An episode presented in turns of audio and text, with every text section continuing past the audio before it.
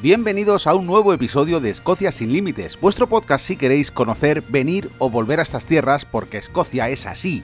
Escocia te atrapa.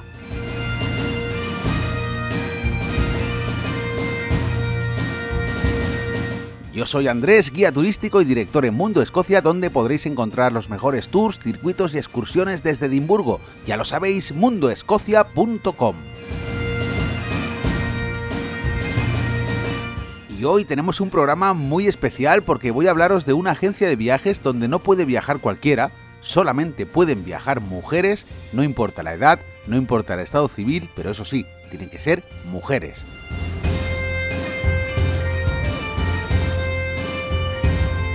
En Escocia yo soy la persona que gestiona los viajes y además eh, soy el coordinador, el guía y eh, quería hablaros de esta agencia porque me parece muy curioso y me parece que también puede interesaros a muchas de las que escucháis el podcast y decís, bueno, yo iría a Escocia, pero a lo mejor mi marido no está tan de acuerdo, o gente que por desgracia está sola y que viajaría, pero no se atreve a dar ese paso porque hay una barrera idiomática o hay una barrera de cualquier tipo que en este caso Karina, que es la fundadora de esta original agencia, soluciona y además ya veréis que os da el viaje mascadito.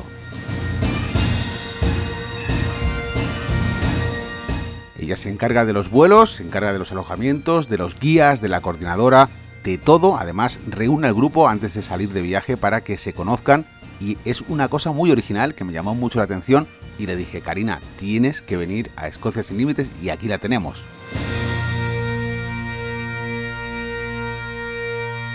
Bueno, pues Karina, encantadísimo de tenerte aquí en Escocia sin Límites. ¿Qué tal? ¿Cómo estás? Estupendamente. Gracias por invitarme, Andrés. Bueno, hace poco estuve en España, estuve en Valencia concretamente, y bueno, tú tenías una reunión con un grupo, ahora explicaremos un poco en qué consiste todo esto, y me pude acercar a Barcelona y pude ver cómo son estas reuniones, ¿no? Pero bueno, lo primero que quiero preguntarte es, ¿cómo se te ocurre la idea de hacer una agencia de viajes solo para mujeres? Bueno, son bastantes cositas que influyeron en ello. En primer lugar, cuando eh, hace años cuando me, cuando me divorcié, hice un viaje con ocho personas desconocidas que no conocía de nada. Ese viaje era mixto y era un poco la aventura. Yo era la única que salía de Cataluña, nos fuimos a Croacia dos semanas y a la vuelta de, esa experiencia pensé, ostras, el viaje ha sido maravilloso, la experiencia ha sido brutal, pero si hubiéramos sido todas mujeres, hubiera sido ¡buah! la bomba. Eso como, como sistema de viaje, ¿vale? Ya lo tenía en la cabeza como qué guay.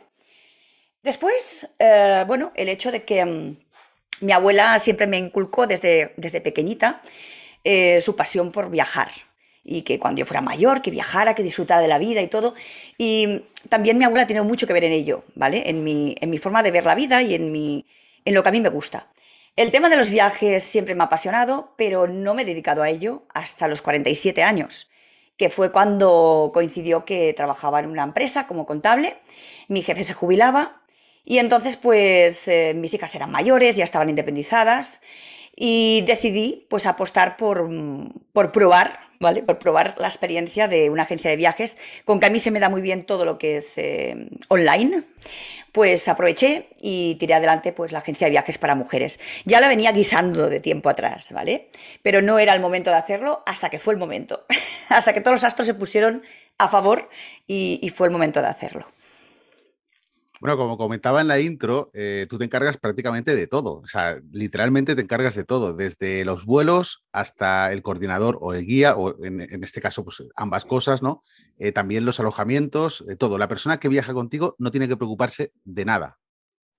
Pues no, Andrés, la persona que viaja conmigo solo tiene que preocuparse de preparar la maleta y además de todo lo que tiene que meter en ella, meter muchas ganas y mucha ilusión por disfrutar de la experiencia eh, del destino y de las compañeras de viaje.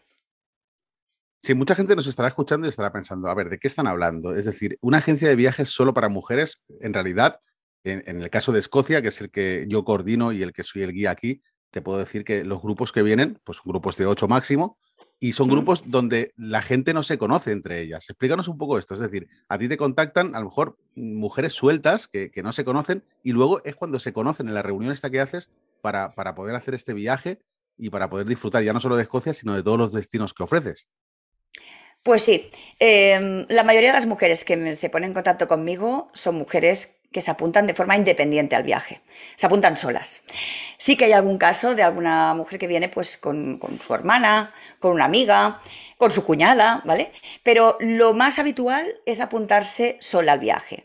Porque quizás hay personas pues, que quieren viajar, pero no tienen con quién, o las personas que de su entorno, que puede ser su marido, pueden ser eh, sus amigas, pues ya han estado en ese destino, o no les interesa ese destino, o no quieren viajar, o no tienen posibilidades económicas para hacerlo.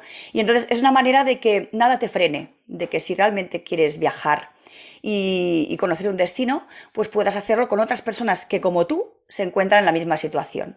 Y además, con el plus de que, además de descubrir el destino, puedes hacer nuevas amistades.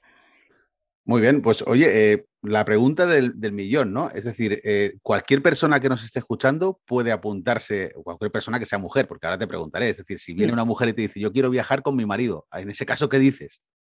Pues que lo siento mucho, pero que mm, mi agencia de viajes es solamente para mujeres. Y nadie te ha dicho nunca, esto es discriminar, ¿no? Porque al final es, un enfoque eh, diferente.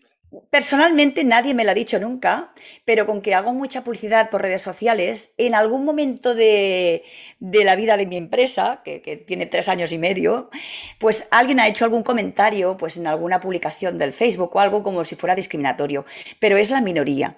Eh, o sea, será un caso entre, entre 10.000 o, sea, o entre 1.000. O sea, no es una cosa que...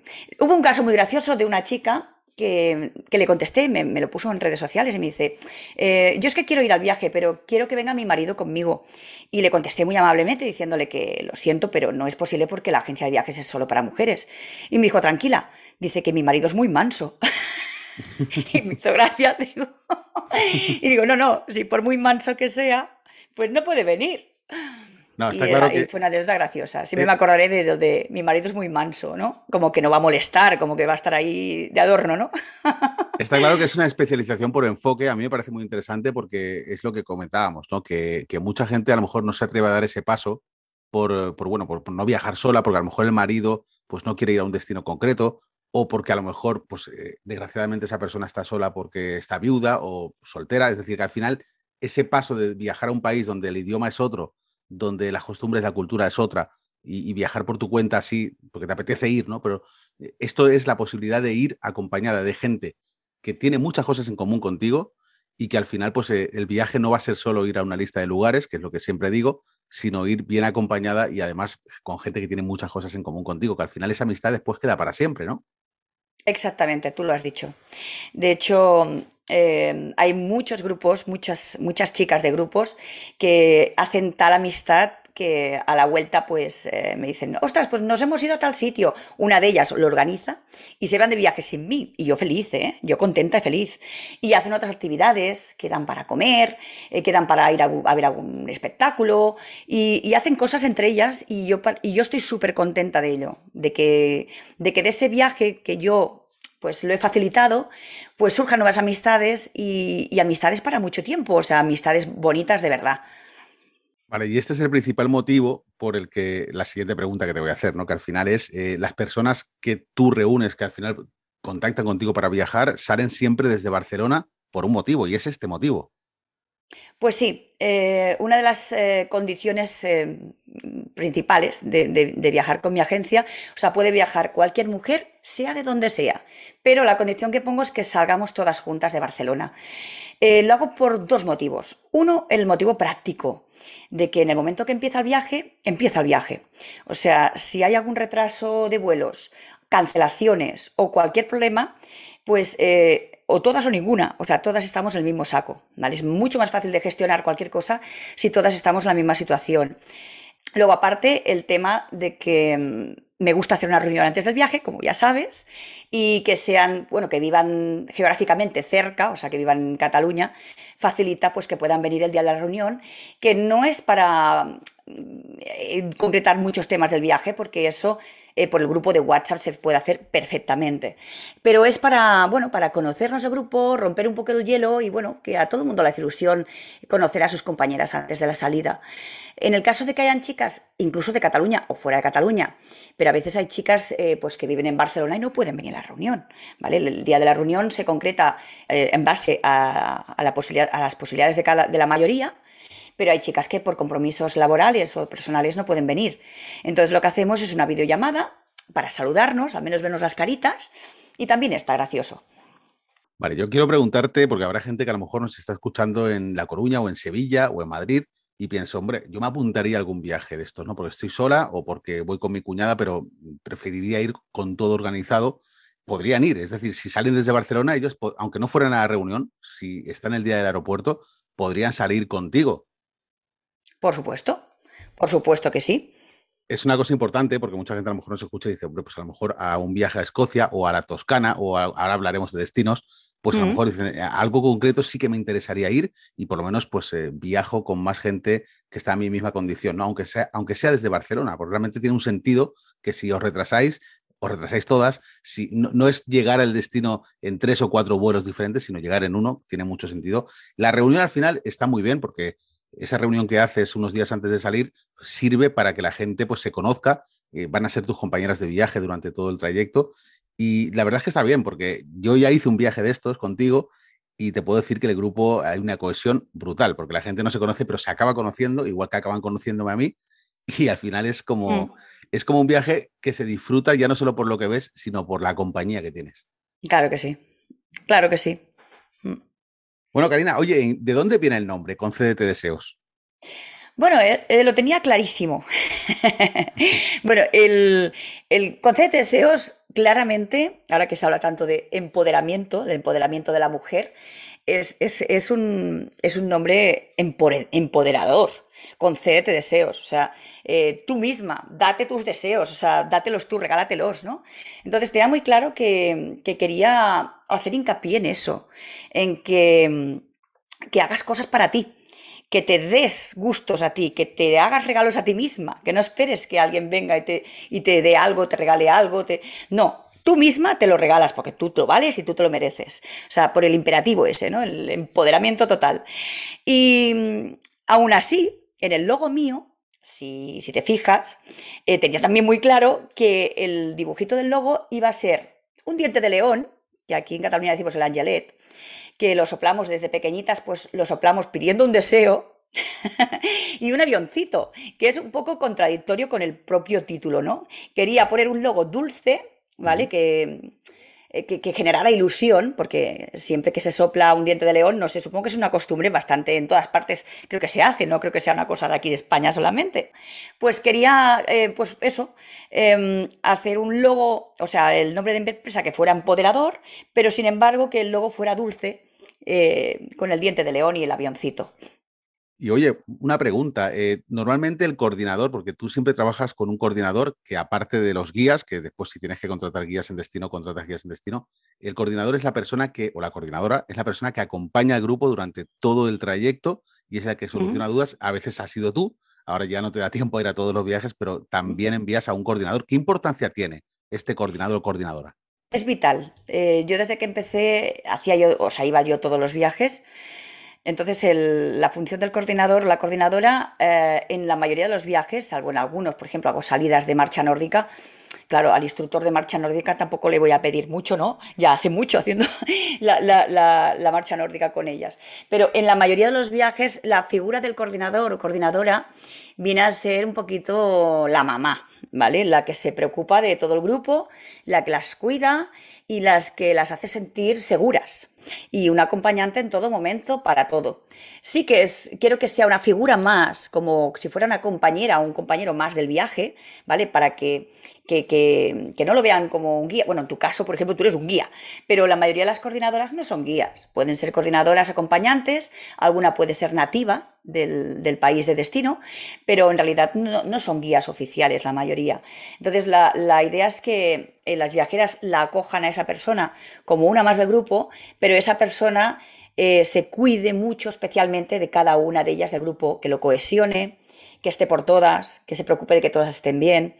No solamente coger y conducir el vehículo y llevarlas a un restaurante y tal, no, eh, que sea que, que unifique el grupo y que les haga disfrutar y pasárselo bien y sentirse seguras. Claro, la, figura de la coordinadora o del coordinador es la que hace que la persona que viaja no se tenga que preocupar de nada, porque para eso está el coordinador, ¿no? O el guía o el guía coordinador, como en mi caso, Pero, pero bueno, es curioso porque esto es lo que hace, lo que marca la diferencia con otras agencias que, por ejemplo, me envían clientes y a lo mejor me dicen, te envío una pareja para tal día o te envío cuatro personas que quieren hacer un tour privado. En este caso es mm. todo más, es un servicio más integral, ¿no? Es decir, todo, eh, desde que llegan hasta que se van, estoy con ellas, las recojo en el aeropuerto hasta el momento que las vuelvo a dejar en el aeropuerto y es como, como tener un anfitrión en el, en el país, ¿no? Que está muy bien, está muy bien. Tú lo has dicho. Mira, anfitrión es la palabra. La idea es esta, sí. Sí, sí. Bueno, cuéntanos qué destinos te piden más, porque habrá destinos que, digamos, la gente diga, yo quiero ir ahí y, aprovechando que mi marido no quiere ir, pues voy yo. ¿Cuáles son esos destinos, aparte de Escocia, que, ya sabemos que Escocia es un destino por el, tema de Outlander y el tema de muchas otras cosas que a lo mejor es más atractivo para las mujeres? ¿Habrá otros mm. destinos también? Sí, a ver, mm, me piden de todo. Em, la Toscana siempre me la han pedido muchísimo. Es un viaje muy femenino, por decirlo de alguna manera, todas, casi todas las mujeres les encanta la Toscana. Eh, también me piden destinos exóticos porque saben que son destinos en los que no irían solas y han de ir con un viaje organizado, como puede ser Turquía, puede ser Egipto. Em, eh, me piden, bueno, la India, Tailandia, que son destinos que próximamente haré, Japón, pero también hay muchas, muchas de mis viajeras que, igual que hay muchas que les gusta todo lo exótico, ir muy lejos, hay muchísimas, quizás la mayoría, ¿eh? ¿eh? lo que quieren es pasarlo bien, pero no irse tan lejos. Es que, a ver, es que esté tan amplio. Es que es tan amplio que hay muchas mujeres que con cualquier destino de Europa ya son felices. Pero luego hay otras pues que buscan más eh, esto, lo exótico y lo que es más difícil para ellas pues ir a estos países si no van con un viaje organizado. Ya, pero por ejemplo, habrá, habrá gente, por ejemplo, si yo te dijera, eh, tienes que montar un viaje al mes a un destino. ¿Cuál sería un destino que siempre tendrías gente dispuesta a ir? Pues yo creo que va un poquito por modas, ¿eh? yo creo que va un poquito por modas, porque este año ya llevo mm, cuatro o cinco viajes a Egipto, eh, tres o cuatro a Turquía mm, y se me están llenando. En cambio, anteriormente no los había, no los había, había hecho un Estambul de cuatro días, pero no los había organizado y se me llenaba todo lo que tenía también. No te sabría decir. De verdad, te lo digo de verdad, ¿eh? yo creo que va un poquito por, por, rachas, por rachas. Muy bien, oye, em, otra cosa, eh, hace poco cuando hicimos el primer viaje de, grupo de mujeres, que eran ocho mujeres, esto fue en septiembre, eh, en redes sociales pues había, había muchos comentarios, ¿no? Pues yo ponía fotos y me llegaban comentarios de hombres que decían, tienes que organizar un viaje de estos para hombres. ¿Tú crees que funcionaría igual? Para nada.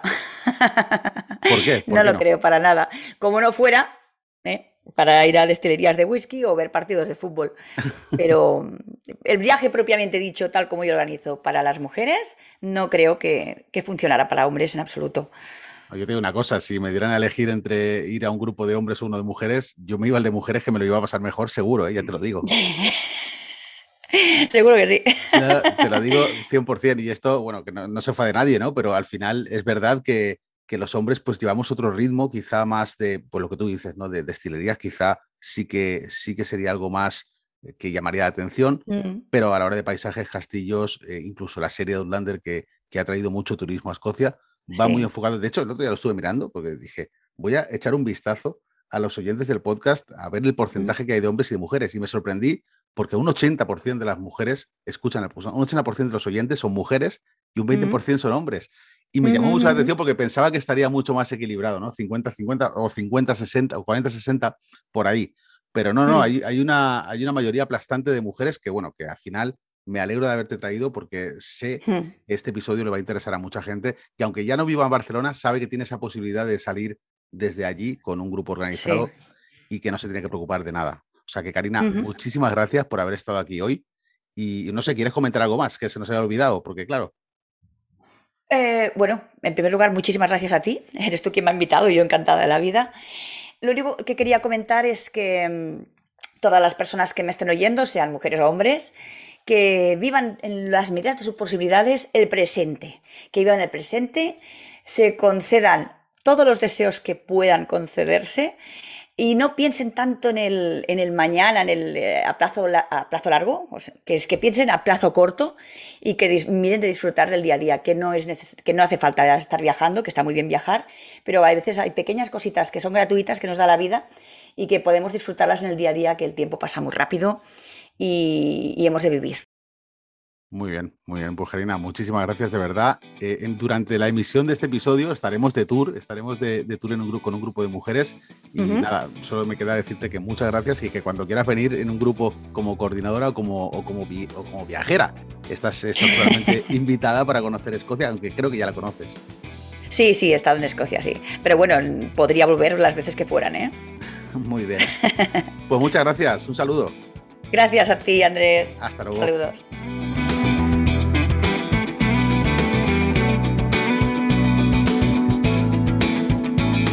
Bueno, pues desde Barcelona nos vamos otra vez a Edimburgo, porque allí, con esta sintonía de Escocia te atrapa, tenemos a Marcos. Marcos, hola, ¿qué tal? ¿Cómo estás?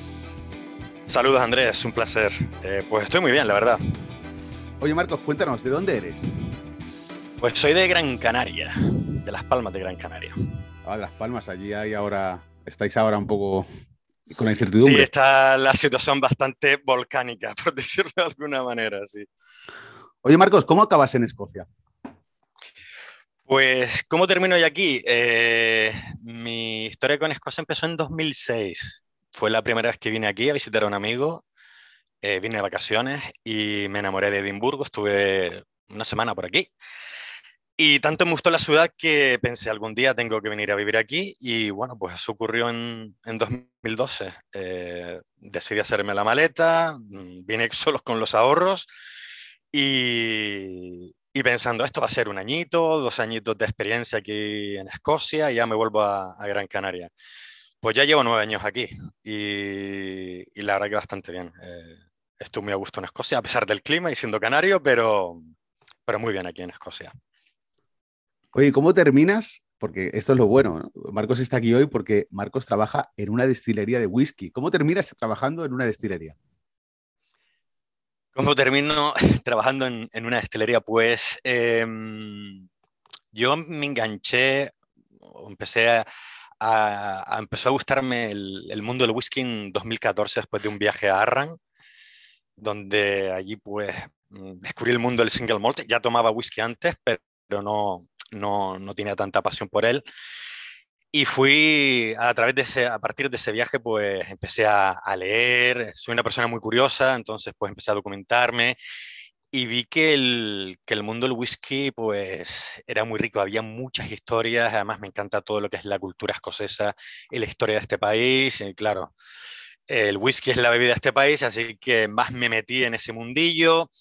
Eh, luego creé el blog de W de Whisky y bueno, pues eh, como digo, empecé a, rodearme, a profundizar en el, en el mundo del whisky y un día pues una amiga me dijo Marcos que va a abrir una destilería aquí en Edimburgo, creo que van a buscar guías, porque yo he trabajado de guía turístico en, en, Edimburgo, haciendo tours en la calle, y dije, bueno, pues si quiero mm, trabajar en el industria del whisky, pues creo que esta es la mejor puerta de entrada.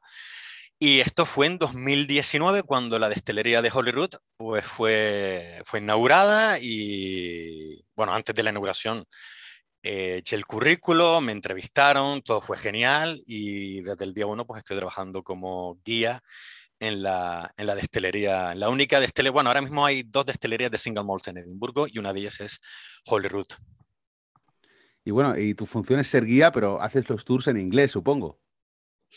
Sí, bueno, yo hago de un poco en la destilería porque principalmente soy guía. Los tours eh, sí son, son en inglés, pero bueno, ya he hecho algún tour en español bajo petición. La, gente se pone en contacto con la destilería y la destilería me dice, mira Marcos, hay un grupo de español, podrías hacerlo. Y yo encantado. O sea, yo con tal de dar a conocer la bebida nacional, pues encantado de hacerlo en mi, en mi idioma y además se lo he hecho a paisanos míos, o sea que doble placer ahí. Y bueno, también he hecho una mano en el, tenemos un, bar en, el, en, la destilería, también he hecho una mano ahí, bueno, estamos para lo que, para lo que surja. Ya veo que eres un apasionado del whisky. Además, bueno, a pesar de que ya tenemos un par de episodios en el podcast donde hablamos sobre whisky, ¿qué nos puedes decir sobre ese proceso de elaboración? ¿Qué es lo que más te llamó la atención cuando descubriste, antes de venir a Escocia quizá, cómo se hacía el whisky? Pues la verdad que es una, lo que es la elaboración del whisky, eh, yo antes de empezar a leer y, documentarme, pues algo como que no se sabe muy bien, parece como que es algún proceso mágico ahí, ¿no? Y mm, a mí lo que más me llamó la atención es cómo ha ido evolucionando desde que llegó el whisky a Escocia, porque parece ser que las teorías indican que provino de, proviene de Irlanda y cómo ha ido evolucionando a lo largo de, la historia escocesa. Y hay una cosa que me parece muy, muy eh, peculiar y es que cuanto peor se lo han puesto al whisky, por, ya sea por, por impuestos principalmente, por prohibiciones, mejor le ha ido. Y bueno, hoy en día, pues sin duda es una de las bebidas más populares en el mundo. Y dentro del proceso en sí, pues lo que más me parece, lo más maravilloso que me parece del whisky es que, eh, de hecho lo suelo contar en mi tour, que uno puede intentar imitar a una destilería utilizando los tres ingredientes básicos que son el agua, la levadura y, mm, lo que es el, grano, aunque es principalmente para single malt es la cebada malteada. Y si tú utilizas la misma maquinaria de una, misma, de una destilería esos mismos ingredientes y tú intentas imitar a esa destilería, te va a salir un whisky completamente diferente. Y yo eso lo considero pues como la magia del whisky, ¿no? La magia, la magia del whisky que cada destilería tiene su secreto, ¿no? En el alambique, en donde sea, siempre tienen un secreto para sacar ese sabor distinto. También el tiempo de maduración, todo influye. Em, yo quería preguntarte, si tuvieras que elegir un whisky, un single malt de todos los que hay, eh, ¿cuál elegirías? Son demasiados. Y mi gusto cambia de tiempo en tiempo. A mí me encantó una respuesta que me dio una visitante a la destilería cuando le pregunté, bueno, ¿cuál es tu single malt favorito? Me dijo, mira, el que, tengo en el, el que tenga en el vaso. Y la verdad que me parece una respuesta bastante apropiada porque para aquellos que se apasionan por el whisky, pues disfrutan lo que tienen en el, en el vaso. Pero si tengo que decir un, nombre en la actualidad. Eh, hay un whisky que desde hace un tiempo, pues, mm, la verdad que me encanta, es un whisky del que creo que nunca me cansaría, que es Bunahaven 12 años. Es de Isla, eh, los whiskies de Isla normalmente son ahumados, pero este eh, no es ahumado, un ahumado muy, muy, muy leve y es una maravilla. El whisky que además ha sido finalizado en barricas de ex Jerez, ahí tenemos el, el toque español. Y sí, es un whisky que yo suelo recomendar mucho. Hace poco te seguí en redes sociales que estuviste en la zona de Campbelltown. Eh, allí hay tres destilerías todavía activas. ¿Y qué te pareció esa visita? ¿Te sorprendió? ¿Era lo que esperabas? Pues me sorprendió gratamente. Eh, de hecho, se lo comento a mis amigos aquí en, Edimburgo, todo lo que es la ruta por la península de King Tire, que no me esperaba que fuera tan preciosa. O sea, es una ruta que a la hora de conducir se disfruta, eh, es una maravilla. Las carreteras también, eh, y que sirva de presidente en Escocia. Y los cuatro que fuimos, la verdad que lo disfrutamos, eh, sacamos un montón de fotos y luego cuando llegamos a Campbelltown, yo me imaginaba que iba a ser una ciudad industrial porque ya me había documentado sobre, bueno, ciudad, eh, hay 5.000 habitantes, vamos a llamarlo pueblo industrializado, ¿vale? pero tiene una parte donde es la, la, bahía que es una, es una preciosidad. La verdad que los atardeceres allí es que es una, una, maravilla. Y luego está lo que es el pueblo en sí, que si no te gusta el whisky en sí, aparte de lo que es el panorama y, y el marco donde está situada esta ciudad, no te dice mucho, pero si te interesa la, lo que es el mundo del whisky, Campbelltown se nota que, que, lo lleva, que lo lleva en las entrañas. O sea, te pones a pasear por el, por el pueblo y aparte de las tres destilerías que quedan activas, hay un montón de edificios que fueron antiguas destilerías y que hoy en día o están abandonadas o se utilizan para cualquier otra, otra función. Y la verdad que, que es una visita, por un lado, recomendable para gente que quiera ver eh, todo lo que es la península de Kintyre y por otro lado, pues para gente que también le guste el tema del, whisky.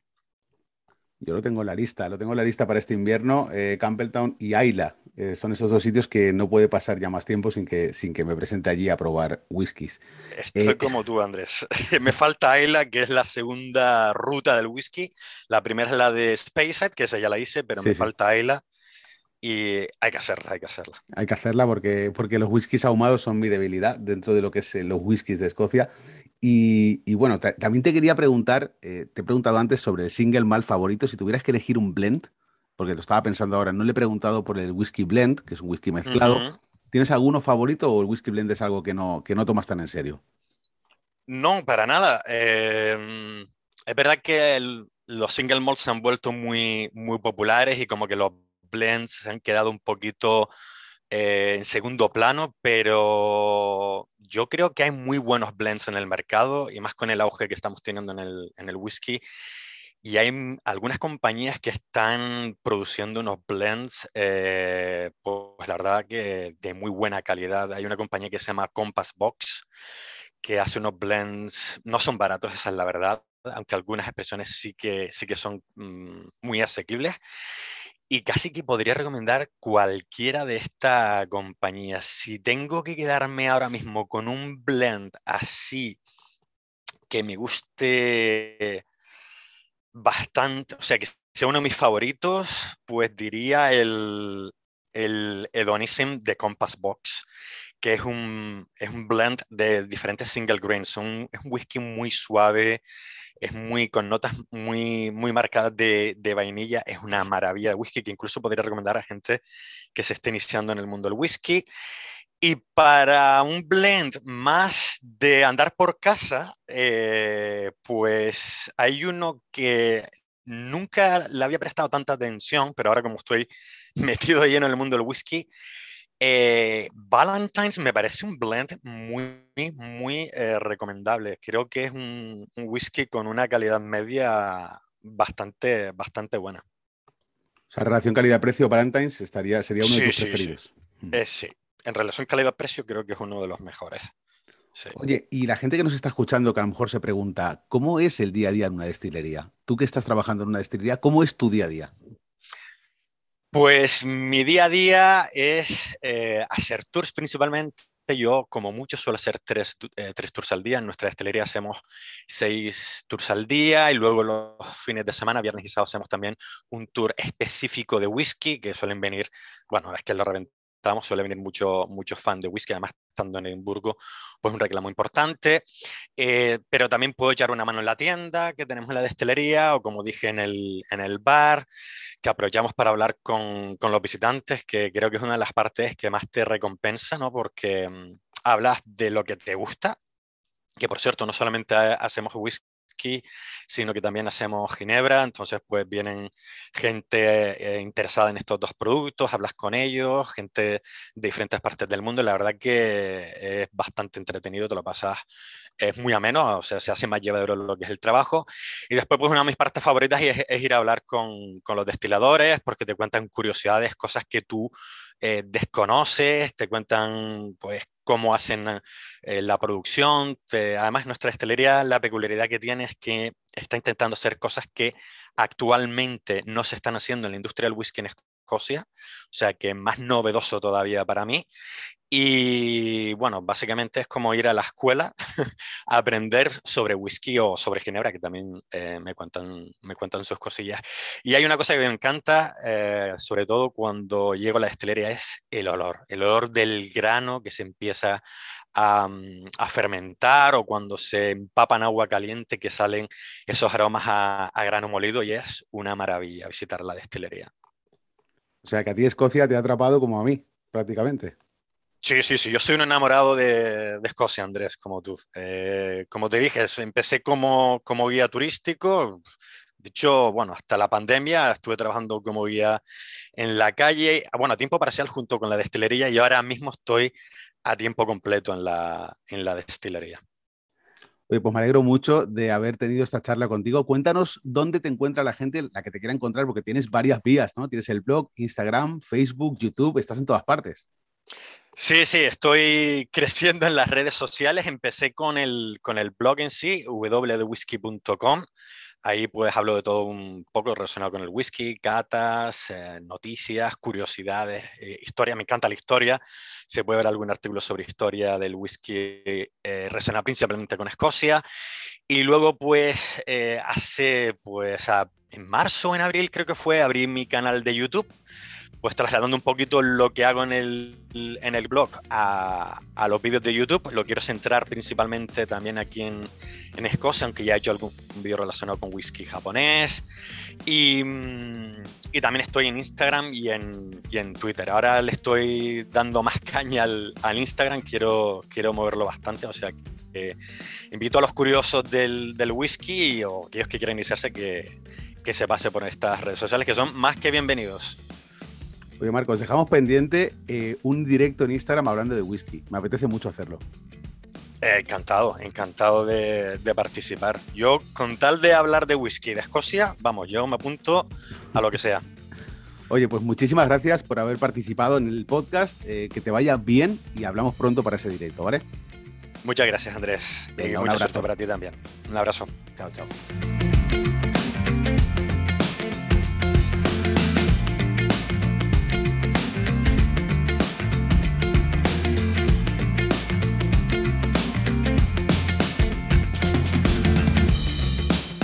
Bueno, pues hasta aquí el programa de hoy. Muchas gracias a todos los que colaboráis con Escocia sin Límites, con vuestras aportaciones de 5 o 10 libras mensuales. Sois los socios los que mantenéis este proyecto vivo.